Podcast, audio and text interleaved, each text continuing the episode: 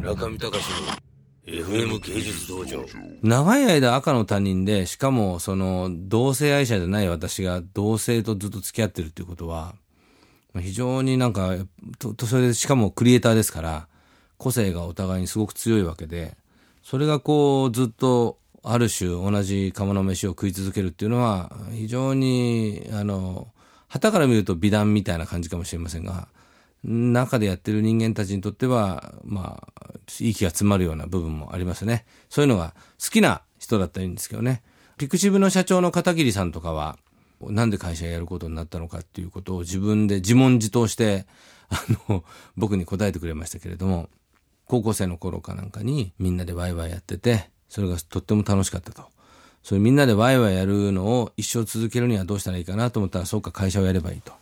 会社をやって事業体にしてみんなでワイワイしながらお金儲けて飯が食えればいいっていうことで会社やりましたっていうようなそういう考え方の人間でみんなはそこに寄ってって会社ができて事業が成り立てばいいんでしょうけど僕らは全然そうじゃなかったですね。お互いに別方向を見て絵のコンセプト考え方芸術へのその頭の突っ込み方何もかもが違うので一瞬一見なんかこう同じ方向を向いて頑張ってる、もしくはその楽しそうにやってるっていうのはあるかもしれないし、僕らも楽しいことがちょっとだけでも見出せるんでやってるんだと思いますけれども、難しいです。だから、よくね、結婚して何十年もしてる人の気が知れないっていうのはありますね。まあ異性だったらいいのかっていう、そのトライアルもよく僕も経験ないので、よくわかんないですけど、同じ人間とやっぱり超長期間付き合うっていうのは、なかなかのこうテクニックがいる、いますよね。私はその技術がやっぱりあまりないのかな。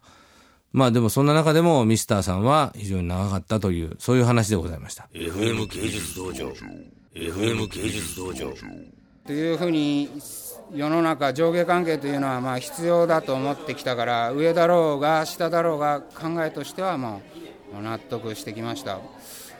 まあ、だからといって今回のこの3人の、えーとを一つのグループとして何かやってってやろうとかそういったことはまあ思ってません。えっとそれをアート業界のアーティストはみんな